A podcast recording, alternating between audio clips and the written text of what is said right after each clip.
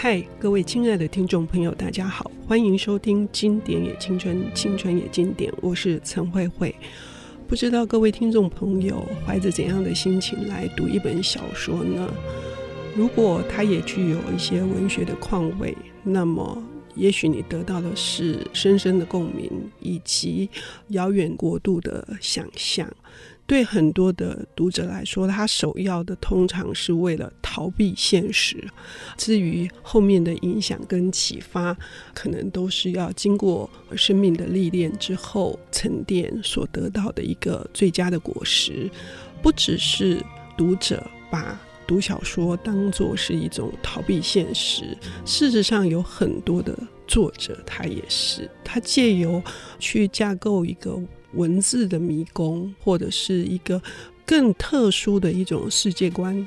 产生他自己能够去藏身其中，或者是悠游自在的一个宇宙。今天我们邀请到的领读人呢，他正是一位能够把这样子的作者很深邃的，然后很令人沉醉其中的那样子的一个宇宙或国度给表现出来的。传达出他内在的机理的翻译家，他同时也是出版人。我们要欢迎东美出版社的总编辑李静怡女士。静怡你好，慧慧姐好，各位听众朋友大家好。我们刚刚说到这样的作者哈，嗯、其实我们两个同时是他的粉妹。静怡翻译了他六七本的作品哈，我觉得来谈他是在。恰当不过了。他是两年前刚过世的，嗯，间谍小说的大师，对，勒卡雷。嗯，这本书是他的传记。对，我们今天想跟大家分享的是勒卡雷自己唯一的一本他自己亲自写的一个传记，叫做《此生如歌》。嗯，这本书事实上，静怡在翻译这本书之前也。嗯翻译过《完美的间谍》是他的半自传，哈，你可不可以讲一下这个心路历程？对，因为勒卡雷的小说的确像呃慧慧姐刚刚讲的，它是建立在一个虚实交错的一个世界里面，就是他讲的是一个间谍。在一个呃国际环境里面，他怎么样去争取他国家的利益？同时，他也在里面面对很多人性的试炼。所以，他的小说不仅仅是在讲间谍，其实他讲的更多的是人性的部分。那因为勒卡雷的小说，很多人非常的推崇他，就认为他的小说已经超越这种间谍小说的层次，他应该就是一个非常棒的一个文学作品。但是勒卡雷自己，因为他出身的背景也让人非常的好奇，因为他既做过真正的间谍的工作，同时他有一个就是大家隐隐一直传说，可是一直没有得到证实的一个他童年跟他父亲之间一个非常离奇的故事，就他父亲是一个大骗子，然后他就一直到了在写《完美的间谍》这本小说的时候，大家认为这是一个半自传的小说，因为里面的主角就是有一个。大骗子的父亲，然后他里面花了很多的篇幅在写这个主角跟他父亲之间的关系。那很多人都认为这个东西其实就是勒卡雷在写他自己，所以在那本小说里面，好像就更容易看到勒卡雷生命的历程。我记得静怡在后记里面有写到说，嗯、其实你根本不想最后的那 短短的篇章，你花了很长的时间才终于愿意动笔啊！你实在太舍不得了，你实在那个心中的痛实在是没有办法让你，好像你自己在扮演刽子手 似的。对，因为乐卡雷的小说多半都是悲剧结尾嘛。在翻译那个过程里面，对于这个主角其实是非常的心疼的，就是他被迫去做很多背叛的事情，可是这些事情不是他愿意做的。然后又因为他自己从小出生的背景，然后他长大之后跟家人的关系、跟国家、跟同事的关系，我就觉得就好像你很容易把自己的感情投射在他身上。然后到了最后，你就明明知道他即将走上某一个悲剧的结尾，可是你就舍不得把他送上这条死路。对、呃，这本书老实说非常厚，篇幅是很长的。嗯、对，但是呢，我读起来我是舍不得读完。嗯、要知道，我们对一本小说最高的礼赞，通常第一个是你不停的翻页啊，废寝忘食。嗯、可是有一些作品，你舍不得读完，我完全认同金怡刚刚说的，嗯、就是勒卡雷他的这个笔下充满了对于如何做一个人，好、嗯，那做一个人跟做一个间谍，好，对，以及在面对这些信念、这些理想的时候，嗯、到底善恶的那个分界点是什么？有各式各样的疑惑，对，我们就会不停的。反省，对，我们就不停的停下来说，这不是在说我吗？对，他的小说的主要的主轴，大概多半都在探讨爱跟背叛。然后你爱一个人，你为什么会爱一个人？然后你对一个人的爱，你可以爱到什么样的程度？那你为什么对一个人这么的爱，你又要背叛他？所以他就不管是对国家，是对个人，他其实都是不停的在探索这个问题。然后特别是这种人性。对，嗯、一个人可以为了你自己的理想，然后牺牲你的人性吗？他就不时的在问你这个问题，所以我就觉得读他的小说，其实有很多时候其实是在跟自己对话。嗯，在我们要谈这个《此生如歌》之前，我们稍微对静怡他翻译过的这个完美的间谍哈、嗯、有一些琢磨。那毕竟它是虚构的比较多哈。嗯、那回到这个《此生如歌》这本书的内容，等一下我们会集中来讨论它这个父子关系哈。嗯是形成的一个勒卡雷，他之所以会走上作家的这一条道路，嗯、可是这本书不只只是父子关系嘛？嗯、可以跟我们聊一下。嗯，对，因为勒卡雷这本自传其实比较特别一点，就是一般人的自传大概就是从小写起，写到他现在，然后把他的这个人生的过程全部都写出来。可是勒卡雷这本书，当然有一部分是讲他自己个人的经验，可是他中间有很多的篇章，其实是在写他。如何去写小说的过程，就是他的作品里面，其实看到有很多不同的角色，可这些角色很可能是他透过很多的田野调查，或者他在某一些的人生经历里面遇见过的某一些人拿来做原型，所以他就把这一个一个故事用一个一个篇章去把它描述出来。所以对于喜欢勒卡雷作品或者是看过勒卡雷作品的人，很可能就可以从中间。得到更多的认识，就是说，知道乐卡雷是如何去写作，以及他笔下的这些让我们感动的人，其实他确实是存在的，只是乐卡雷用别的方式去把它勾勒出来。那同时，他其实里面。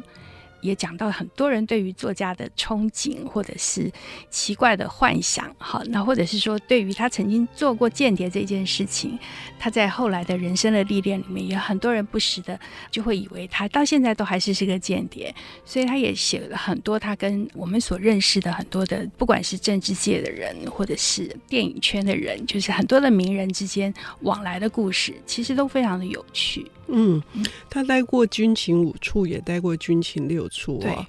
可是他自己说，他什么工作都做不长。对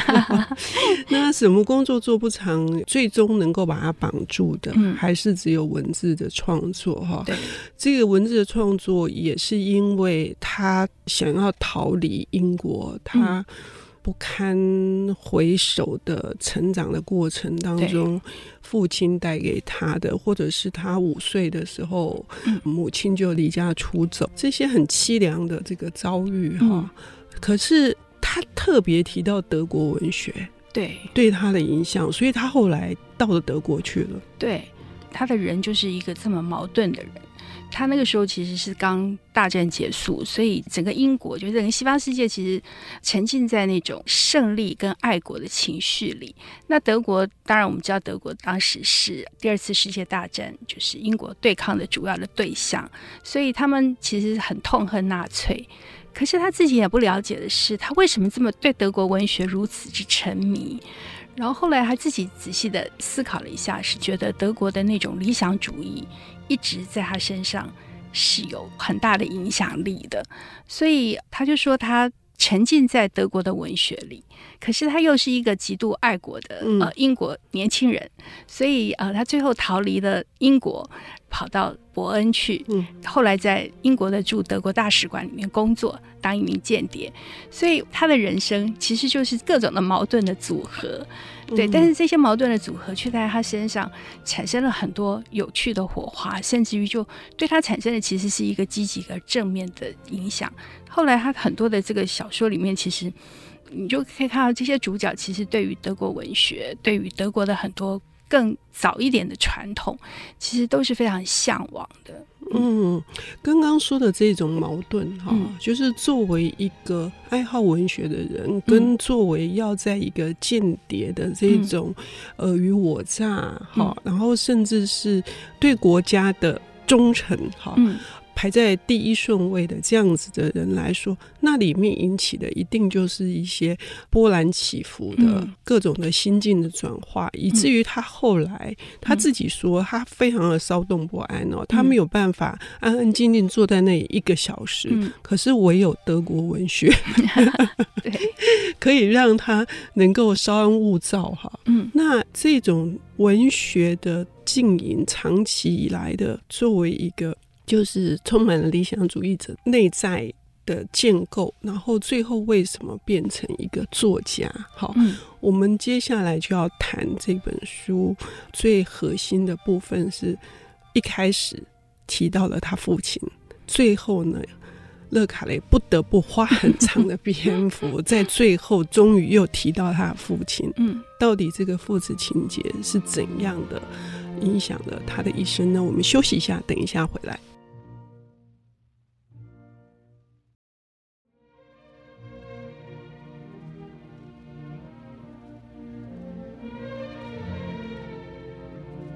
欢迎回到《经典也青春，青春也经典》，我是陈慧慧。我们邀请到的领读人是知名的翻译家，同时也是东美出版社的总编辑。他为了一个心仪的作家开了这家出版社，哈，可知道，尤其是是为了一个文学作家，哈，文学作者。呃，我们知道说那。他的这种爱是怎样的一个深刻的爱？今天他谈的这本书，勒卡雷的自传《此生如歌》，也可以知道说，如果各位听众朋友愿意去读这本书，哈，不只是他的自传，同时还有勒卡雷二十多本的小说，其中有六本或七本是静怡他自己都忘了哈 翻译的哈。那尤其是我们。今天来不及谈的是勒卡雷最著名的这个间谍史麦利哈，嗯，静怡的第一本书就是史麦利的人马，对，我非常喜欢那本书哈，嗯，对，从静怡翻过的这个完美的间谍，以及还有史麦利的人马，还有未来要出的在勒卡雷过世之后的最后的一本文稿哈，嗯，现在还没有定名字哦，叫 Silver。View 哈，我们就可以知道说，由勒卡雷来不是由 我已经把它叫成勒卡，由静怡来谈勒卡雷的这本《此生如歌》哦，我觉得是非常期待的哈。《此生如歌》为什么会是这样的书名呢？它的原书名是怎样？然后那个寓意有多深远？请静怡跟我们谈一下。对，其实一开始看到这个英文书名的时候，觉得非常的奇怪，它其实就叫做。The Pigeon Tunnel 就是鸽子隧道。那为什么会叫鸽子隧道？乐卡雷在这个书的一开始就先解释了一下为什么这个书名是叫这个。他就说他其实过去写了很多的小说，每一个党名一开始都叫做这个名字。那这个是来自于他很小的时候的一个意向。因为他父亲就是曾经有一段时间有钱的时候，他就会带着他们到各地住豪华旅馆啊，过着非常奢华的生活。那他们有一段时间在摩纳哥，就是在一个赌场里面。然后这个赌场呢，旁边为了要让这些高贵的赌客平常除了赌钱之外，还有一些娱乐活动，所以他们就做了一个靶场。那这个靶场是在一个悬崖上。沿着海边的一个悬崖，然后他们在这个悬崖的草地下面挖了一个隧道，然后他们就把在这个赌场屋顶上抓到的鸽子放进这隧道里。鸽子进了隧道，当然就会朝着光的方向飞，所以他们就会从悬崖底下飞出去，然后这些赌客就可以拿枪去射这些鸽子。但是呢，这些非常奇怪，就是有些鸽子当然就是被射死了，那有些鸽子还是活着的，会回来。但这些鸽子很奇特的是，他们回来之后，他还是会回到原来他们所住的那个赌场的屋顶。就是他明明是在那里被抓去的，但是他还是会一次又一次不停的回来。那勒卡雷就把这个故事只讲到这里，然后他就说，至于为什么他会把这个印象会一直不停的留在他心里，然后他会把这本书定名为《歌道》，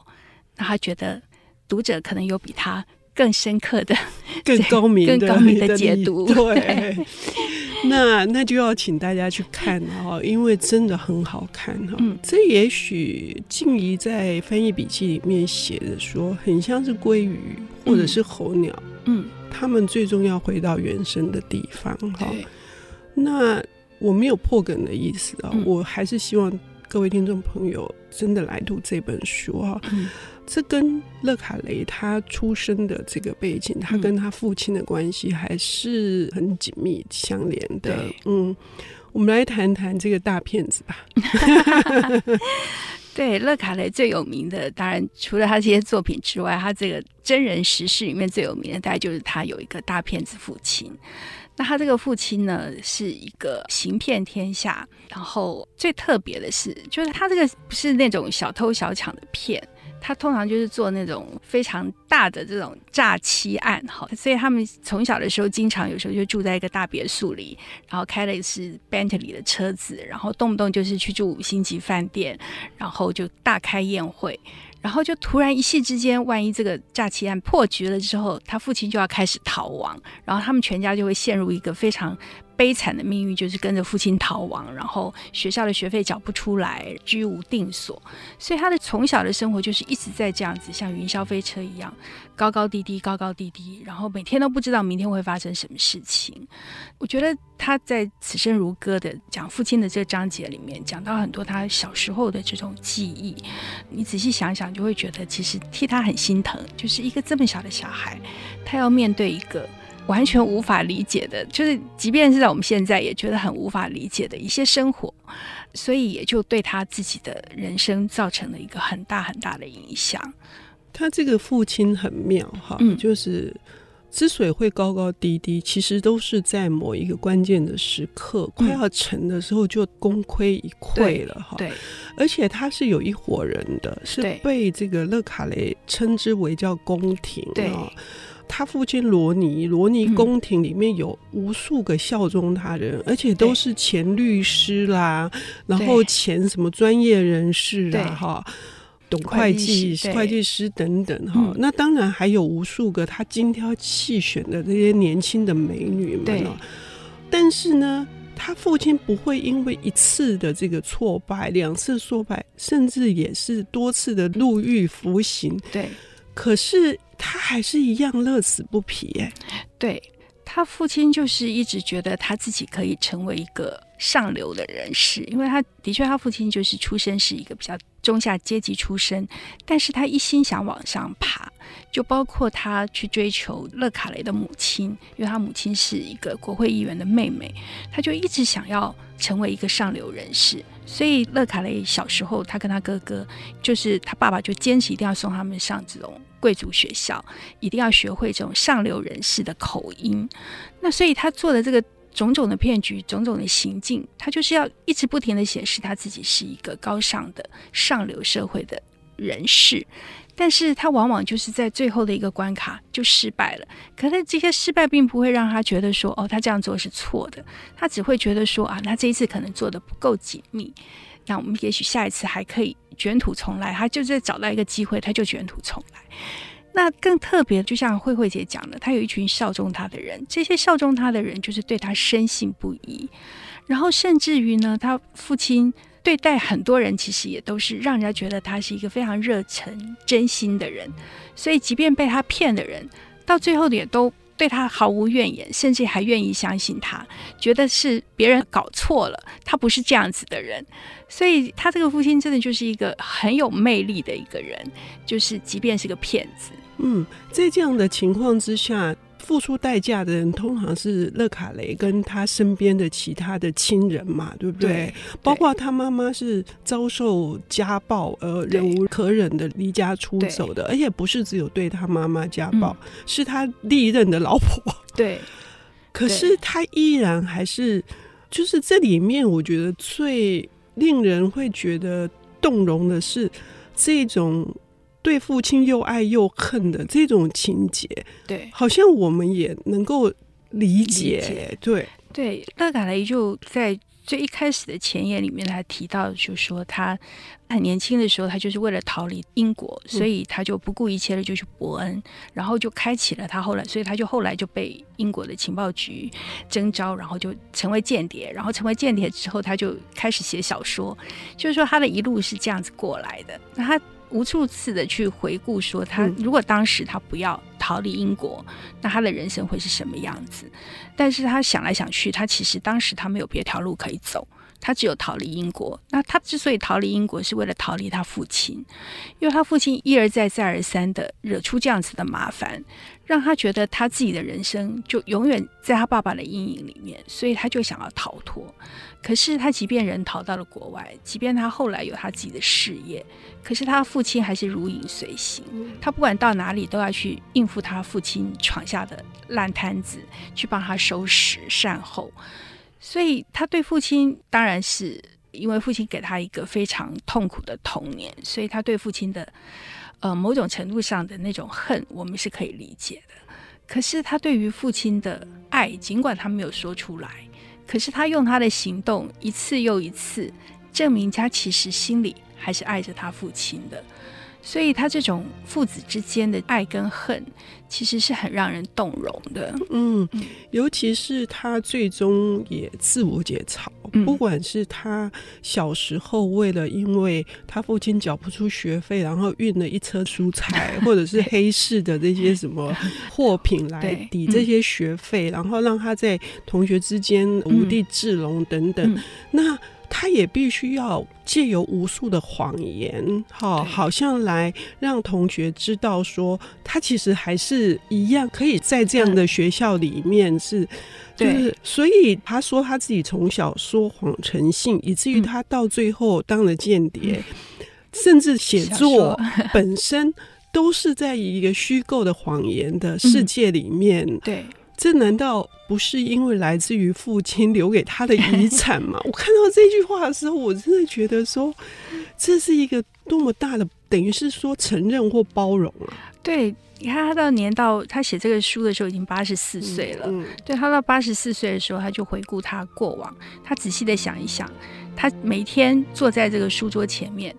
写着一些虚构的，他自己想象出来的一些故事。那其实他跟每一天穿上西装上街去行骗的罗尼又有什么大的不一样？